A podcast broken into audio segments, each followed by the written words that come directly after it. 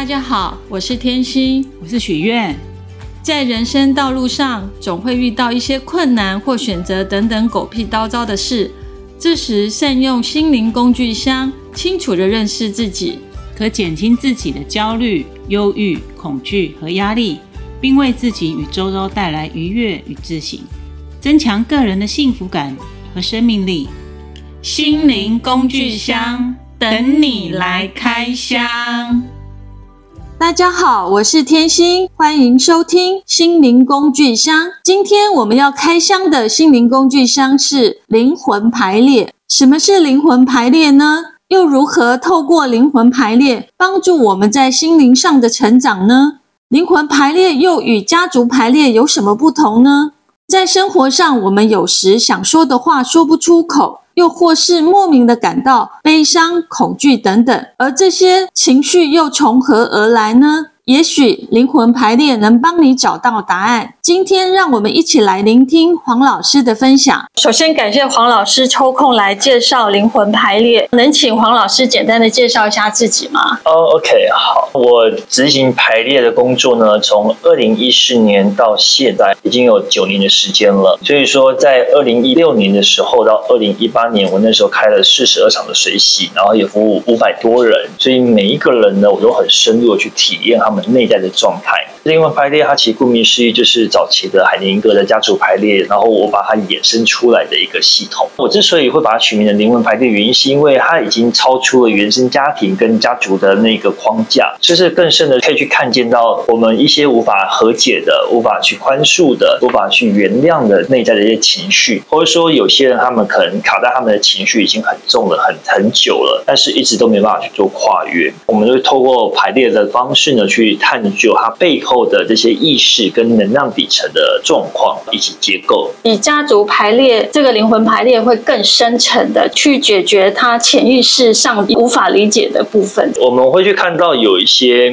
在当事者他们引发这么大情绪的里面，他可能有来自他原生家族的某一个人的意识的传承啊，就比方说他可能继承了阿公阿妈的意志，然后呢，在他里面一直在发酵，但他有可能是因为接触了他的朋友，或是他的同事，或是工作上的客户，他里面的能量的交流，而导致这个能量卡在他的体内，他没办法去做传递。所以我们会做很多的能量层面的厘清，去做拔除，或者说去做排除，甚至有可能需要做到除障。从过程里面，什么是除障？除障，比方说他身上有一些很重的晦气，然后很重的负能量，已经影响到他的精神跟他的状态，使他的自我意识跟他的人格没办法这么稳定的去理清楚他真正的感觉是什么。所以。我看过很多人在排列的过程里面，他们其实是没有办法去厘清他们真正的感觉。他们有里面有很多既尊重他的父母，或者既想要去表达他的情绪，但是他们首先感觉到的意识或是感觉到的都是愤怒，所以他没有办法去讲出他最底层的东西。而那个愤怒很有可能不是他自己的，可能是他继承的，或是留在他体内的一股能量。可是这部分要如何觉察，才知道说原来是我的能量出了问题呢？如果能够先建立一个概念啦，就是说所有的感觉都不是自己的，所有的念想、所有的情绪、所有的这些思想都是流动的，都不会是自己的。其实，在合一祝福你里面的八关，他们有针对这个部分有特别提到，这是关于生命的这些过程，你都不会是自己的。后来我把它沿用在我们的生活里面，跟我过去上的这些课程也有提到类似的理论。就发现到，当这些东西不是你自己的时候，但你却抓住了、强化它了，你就更证明它的存在。我会先告诉大家，就是不要去强化这些感觉，你不要去放大它、去强化它。所以我会请大家说，这些所有的感觉都不是自己的。哦，所以当我们不舒服的时候，也不要去强化、去扩大那个不舒服，对对对，只是知道我现在不舒服。对，先知道现象。所以那灵魂排列最主要都是应用在哪一方面呢？比较初期的话呢，他们可能就是去探索自己的内心、自己的情绪跟认识自我。就是呢，有一些人他们可能想要去了解他们金钱一直持续在匮乏的原因是什么，所以我们就去探索他金钱匮乏的背后的的信念系统，他的家族或是。他继承了什么样的能量的系统？有些人可能是会去探讨他的健康问题，或是探讨他的企业或者他的工作状况。我们可以从灵魂排列上面了解到自己有关于哪一方面呢？如果说我想要了解金钱，有没有什么例子我之前有个个案哦，他们就是去探索他没有钱的原因。对，我们去探索到后来发现到呢，他其实内在里面有一个强大的悲伤，那个悲伤是他一直以来都是否认的，跟他压抑的。我们就是深入的去探索，因为他又有身体问题，又有金钱问题，他的金钱一直离他，所以我们在排列过程会看到他其实金钱离他很很远，不然他就很沮丧。后来我就问他说：“你是不是有一些原生家庭的一些坎没有过去？”他就突然就哭了。他说他想到他爸爸，然后他爸爸呢那时候临终的时候呢，那时候多么的辛苦，然后为了爸爸做了很多的事情，但是后来爸爸还是必须得忍痛去割舍他爸爸，让他离开。所以他那时候有金钱的压力，有这些情绪的压力跟负性压力。我们最后看到这些金钱的背后呢，其实他会跟情感跟经验是绑在一起的。当他松开了会看见他那一块之后，其实。对他来讲的，他那一块的金钱创造的阻力呢，会被打开。被打开的这个课题就可以解决了，还是如果说这个情绪，他虽然看见了那个能量，还是只是看见，但是怎么化解？一一个部分是呢，他需要去深入的去体验那个情绪，然后去排解。我自己做的过程就是说，我让对方呢去深入的去重现他父亲临终的那个过程，我就会去找一个人去代表这个爸爸，让他躺在地上，然后告诉他一些告别的话，最后我就盖了白布，然后呢做一些。像象征性的仪式，比方说放莲花，或者点烟供，或者点灯。后来做一个象征性的送入火化，给他骨灰坛，然后安置在祖先牌位里面。我们那时候感觉到圆满了，他也觉得圆满。我就问当事人，我想你有没有觉得心里面比较平静？所以在排列的过程里面，有些人是需要走历程的，有些人需要走完那个过程，需要走过那个离别的过程。我在离别过程，我也去强化那个情境，把灯光关暗，放上很催悲的音乐。感觉起来好像是在重演一次你曾经呃信念烙印在心里面，透过重新的再演一次，然后再重新的经历过一次，重新的去面对、理解。化解这样子的过程是可以把能量卡住的部分给释放掉。因为像这个过程是情绪能量，就是当事者他认为他哭了，他的爸爸就会舍不得走，所以他一直强化这个信念。当事者他其实在探讨他的金钱之前，他会有一种无意识的钱就会乱花，或是流出去，他也不能理解。但是后来去探索到，他其实有一块这么大的悲伤，其实会看到了他的金钱其实会跟情绪跟他的家族经验是绑在一起的。听起来好有趣哦！如果我们想要透过这个工具来理解自己的时候，你需要注意些什么？其实我会建议大家在前几天可能不要饮酒，或是说会影响他精神的这些药物，比方说可能有吃抗忧郁症或者安眠药的这些精神药物的部分，我可能会先让他请暂停个一天的时间。如果医生评估允许的话，先让他的里面的药性不要这么强烈，去影响他的精神。第二个部分是呢，我会去引导所有人的感知。去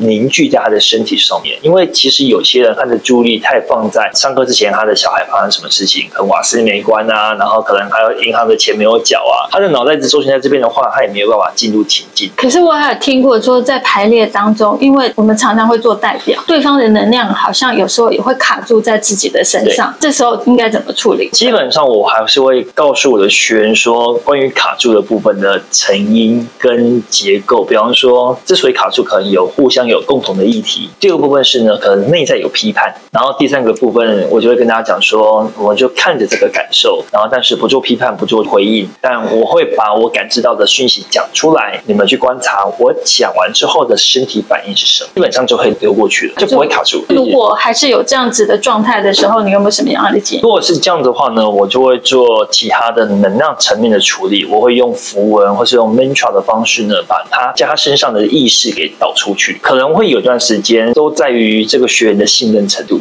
我们该如何透过灵魂排列来提升自我意识和改善生活吗？基本上可能没办法在家里面自己帮自己做排列了，因为它是有一个深度的，跟还有需要被带领的过程。因为一般人没有办法用第三者的角度去去引导自己，他们可能需要由第三方去引导他们进入排列的人，他们对他们灵性的启发会很深以及很高，他们会有一种觉得好像。走完他们十年来必须要去经验的情绪，但是他可能用一个小时或者四个小时的经验完了，浓缩了很多的时间，他们的内在会有更多的看见，会知道说哦，原来这些情绪可以用这样的方式来来去做排除，他们会对自己的行为及呃内在的感觉会更加的敏锐，他们会更清楚知道说自己什么样的表达会产生什么样的结果。有没有人在排列的当中一直进入不了这样子的场域的时候，或者是这样的能量流的时候怎么办？没办法进去的话，我会请他先一样站在那个代表。有一些人是他没办法进去，但是他就成为个案了。我们再去看到他没办法进去的原因，其实还有很多故事，是因为他太压抑了，或者说他可能经验到受伤，他决定切掉那个感觉，所以我们会看到他没有办法感觉的原因，然后重新的去整合他的意识化也接上了。后来这个人他也慢慢可以感觉了。哦，所以初次若是参加灵魂排列，如果你不能感觉，不要急。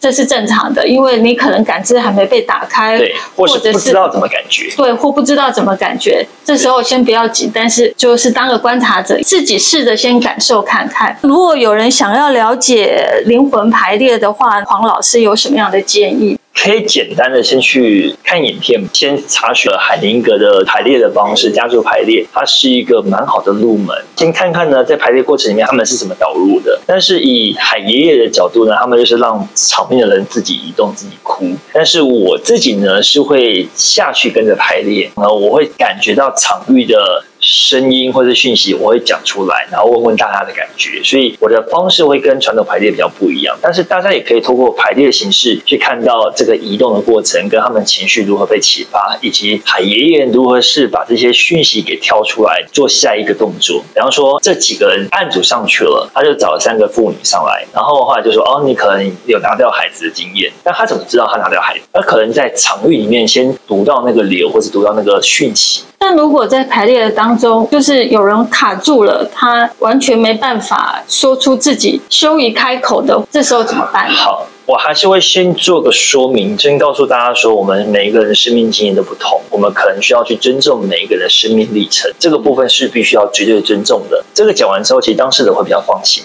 第二个部分是呢，我会请求对方的同意，或者说我可能会深入一个你以前可能不想被碰触的东西，比方说被不当的碰触，对于女性来讲都蛮重的，或者说可能家里面有一些经验是被家暴的，他们可能也都不愿意讲，但是我会用影射的，或是用动作的方式，比方说他可能被家暴经验，我就会拿个东西，或是代表一个人去做一个类似像家暴的动作，当事者其实会有一种触景伤情，他的情绪会被挑起，然后就崩溃了。其实我先知道了，但是我没有把它说出来。嗯、我可能用人去做呈现，把这个情绪表达出来，让那个能量先流动出来。我就说你一定有发生过类似的事件，那时候有。一般在排灵魂排列，大部分都是会先针对什么样的议题？对于初阶的人呢，我可能他们想要去认识他们自己，我们先从看内心。我们会告诉对方说，把你分成三个角度来看，你的身体会想要怎么跟你对话，你的内心想怎么跟你对话，你的头脑。想着跟怎么跟你对话，因为可能有些人对灵魂的概念不是那么理解，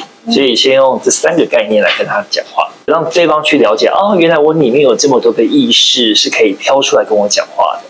在灵魂排列当中，那你是用什么样的方式跟这些灵魂在沟通，去收到这些讯息？我们将场域打开之后，让这些人去代表了所谓的灵魂。我们在移动的过程里面，我们会先看到灵魂呢，比方说他从中间走到某一个地方的角落。我就会走去问那个灵魂的感觉，说你对于现场的感觉是什么？他们可能就告诉我，他们可能很紧张、很害怕，或是很紧缩。然后我就会去试着跟灵魂做一个比较深入的对话，比方说。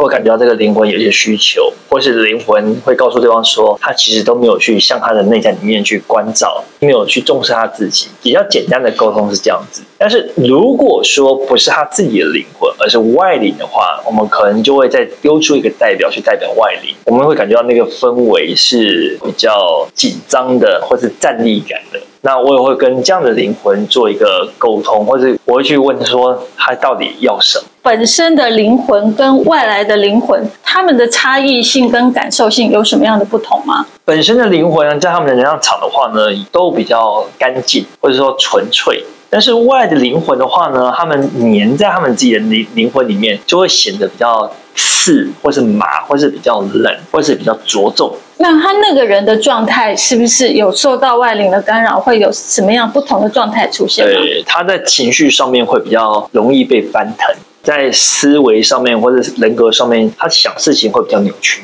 明明大家的看法是这样子，他就会往其他的角度去看。然后呢，我们要表达的或要解释的不是这个意思，他就很坚持。你就是这样子啊，我就是觉得我被伤害了。嗯、我们大家没有伤害你，或者是他们就会去放大这个部分感觉。那像有忧郁症或有情绪障碍的人，他适合来排灵魂排列吗？嗯，他适合，但是呢，他就不适合做代表。就是他有情绪上的障碍的话，他需要。注意些什么，或者是他需要特别如果有备什么吗？如果有情绪障碍的人的话呢，我可能会先去咨询每一位参与者，因为第一个我不了解对方的经验嘛。我第二个部分是呢，我想要让对方知道说这是一个比较深层的、会引动情绪的，或者会看见很多的部分。但我会先问他的意愿，你愿意前进吗？要先取得意愿。如果他不愿意前进的话，那我可能他只是想看看，那我就会比较小心一点去打开这些过程。如果他就是看到这个排列的时候，他突然发病，可能躁郁症或者是他的忧郁症发作了，那这样子的状况，老师要如何？如果是这样子的话呢，我可能会用其他能量形式的方式来去问他的灵魂怎么了，就真的得要去问了，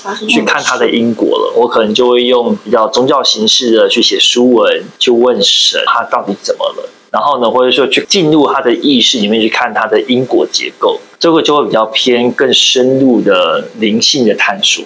所以有情绪障碍，这个灵魂排列也可以让他看见自己到底被什么障碍住了。但是这个是属于比较深层的。对，第一个首先是他的意愿要打开，他愿意想要看见这个的排列才有办法去成立。有没有人在排列的时候，他明明没有感觉，可是就表现的他好像有进入这个场域？老师是可以判断。哦，我可以判断，会看得出来。如果说这个人不在他当下，然后这个人只是要去符合的话，其实。对，会感觉到那个假假的异样感。对，那如果碰到这种状况，我会跟他讲说，请你先下去，你先离开场域，还不适合现在上来。对，就换个代表上来。那个那个就马上就可以察觉。那老师要不要说说你在灵魂排列有没有碰到比较让你印象深刻的，或者比较有趣的？其实我们在打开场域的时候，我们大家会共同感觉到空间的扭曲感。比方说，我们本来地板是蛮干净的感觉，但是当这个人的情绪。或是去进入到他的肠胃之后，你会觉得地板丝丝黏黏的，而且不是我们一个人感觉到，是大家一起都感觉到。不然的话，大家一起都觉得说，突然间觉得好疲累哦，然后呢，觉得很晕眩。我们其实，在进行就是古萨满精微疗愈的这套系统课程里面呢，有一个学员，他的内在世界是阴间。我们去打开他的场域之后，我就会想要把我这边空间打开的成一个一个全部关起来，而且那时候是下午之后呢，也关掉窗帘，就想要把连神坛的灯都关起来了。然后我就把桌子都翻倒，然后呢，垃圾全部拿出来，就一个一个不断的堆积。我就一直跟着这个动力这样子做。我后来就说：“你有看见了你自己的内？”在吗？因为她的现实情况是，她的丈夫中风了。丈夫中风之前，她被骗了五百多万，所以他们是雪上加霜。房子又是租的，她的工作又不稳定。然后丈夫才刚中风没多久，而且他们资源也没有很多，女儿又叛逆，所以我就看到了很多的情况，就像是排列的过程，你一样东西一样东西也堆上去，而且是越来越混乱。然后他就一直。用笑的方式来装作没事，你可能要去正视你发生什么事了。而且呢，我们在排列过程，我有感觉到我也需要请几位的代表到比较阴暗的角落，甚至感觉到有一些不友善的存在在阴暗的地方看人，然后那个东西就一直不断的堆叠上去，现场会感觉到空间的氛围变得很阴森。我那时候也学习到了为什么这个人内在世界会是这个样子，他一定进入到某些的空间，跟他。交集了，他必须要请更大的力量将他从那个空间带出来。刚想说，你可能需要请菩萨了。后来他不断的在这里做大礼拜，请菩萨帮助的时候，那个场域又开始明亮起来了，就很神奇。我真的觉得排列在能量场，虽然看不见它，但是它确实是存在的。对，所以要把自己的感知力打开。更神奇的是，因为本来那个女生是面无血色的，你会看到她好像健康状态不太好，好像贫血。她那一次哭完之后，跟大礼拜完，然后你们都看到她脸色通红。然后血色饱满，所以真的有很多以人的头脑或者是想法没办法去理解的这些空间跟时空跟能量的层面的交集。黄老师为什么特别针对排列当做你在做公益的时候来呈现你的法门？第一个部分是，我觉得排列呢，它可以拉近人跟人之间的关系。大家一起经验这个人的生命历程，人跟人之间的那种隔阂感，它会被打破。第二个部分是呢，大家对于生命的理解会突然领悟，会知道说，哦，原来人生不是他想的那样子。因为很多人是靠想象来经验他的生命，跟他实际上体悟的是另外一回事。就比方说，他认为他只要这样想就没事，那没有办法，他生命其实有很大的能量动力一直推着他，他看不到，他也没办法去证明，但是他就是一直都很不顺，这可以引发他们去看到。第三个部分是呢，会让他们臣服，因为人的意志很强烈嘛，他们就非常坚信自己一定可以怎么样，眼见为凭。但是当能量呈现出来之后，他们用第三者的角度去看待自己的内在，他们会。意识到了啊，我必须要好好的去关照我自己。很多人都是在这个过程里面打破他的头脑，这个打破头脑的速度很快。灵魂排列还可以应用在什么样？动物上也可以，植物上也可以吗？可以运用在动物上面了，植物我还没有试过。嗯、然后呢，还可以运用在呃，比方说有些人要搬家，他就要看这个空间适不适合他。我们就会用能量动力的排列，比方说找一个人去代表这个房子，然后去看他的灵魂，或是他的心灵，或是他的身体跟这个房子的合不合。如果不合的话，会感觉到有一种排斥感，或是晕眩感。我们就觉得哦，这个房子可能不适合住，然后直接换掉。比较快。现在讲的是他现在住的这个房子的空间是不是适合，跟他本人是不是适合，也可以透过灵魂排列就可以看得见。在他居家空间里面，还是会存在有很多的灵性，但是他如果没办法搬了，我们可能就去做排除的动作，比方说去探索，哎，他这边的存有或是灵性，他们想要什么，然后或者说他可能这个空间里面是不是有某个结构是破损的，然后去做修补。可以透过一些符文，或是说 mantra，或是说法器去做能量投射的处理。比方说，我就代表一个东西，那个物品就代表它的房子，然后我们去从它的那个物件的这场域里面去修补它的空间。那刚刚老师好像有提到一个古萨满经纬能量疗愈，这是一个什么样的？跟灵魂排列有什么不同吗？古萨满经纬疗愈呢，是我结合了我内在比较过去累世的这些修修行的，算是法门吧。然后呢，它传递给我的一些知识，比方说我会念咒语。那我自己过去也会比较谨慎，去对于我所接到这些法门去做很多呃专业级的法师的确认，他们是跟我讲说是可以执行的。我在做的过程呢，我就会结合像密宗的法器，然后但是我把它转换成是我在能量形式上的处理。那所谓的萨满是指说我们尊重一切的自然形式的这些内在的力量，比方说透过植物、透过动物、透过地水火风的空性的力量、自然元素去。做连接，或者说去连接行星的力量。像我们之前在录影的过程，我就带大家去连接天狼星、跟月亮、跟火星、跟木星的能量。他们透过 iPhone 去搜寻到他们的位置，然后去做能量连接的时候，大家会感觉到好像他们身体是被灌溉的，或者是他们的身体结构会稳定很多。甚至呢，我们会超越了我们人的这个第三维度的空间。在古萨满里面呢，我是结合了意识形态的整合，跟内在力量，跟内在能量。这里面所有的主导都是主导去整合一个人的意识，跟他分裂的内在，然后使它被聚拢。聚拢的人，他在身体上面会有什么表现？第一个，他会比较好睡；第二个部分是然后觉得身体是轻松很多的；第三个，他可能一直在发病的那个能量，他会被排除掉。听起来，它好像比灵魂排列又更深入。对，它整个打破了空间跟时间的这个概念。下次方便请老师再来分享一下古萨满经文能量疗愈这个部分吗？可以啊，哦，太好了，真的非常感谢老师，非常谢谢黄老师的分享，让我们能更深入的了解灵魂排列的应用和价值。今天的节目就到这里喽，感谢大家的收听。非常感谢你听到我们。我们希望能透过心灵工具箱这个节目，为你提供实用的心灵健康工具和资讯，让你的生活更充实、更快乐、更有意义。如果你有任何想要分享的心得或建议，欢迎留言或订阅。再次感谢您的收听。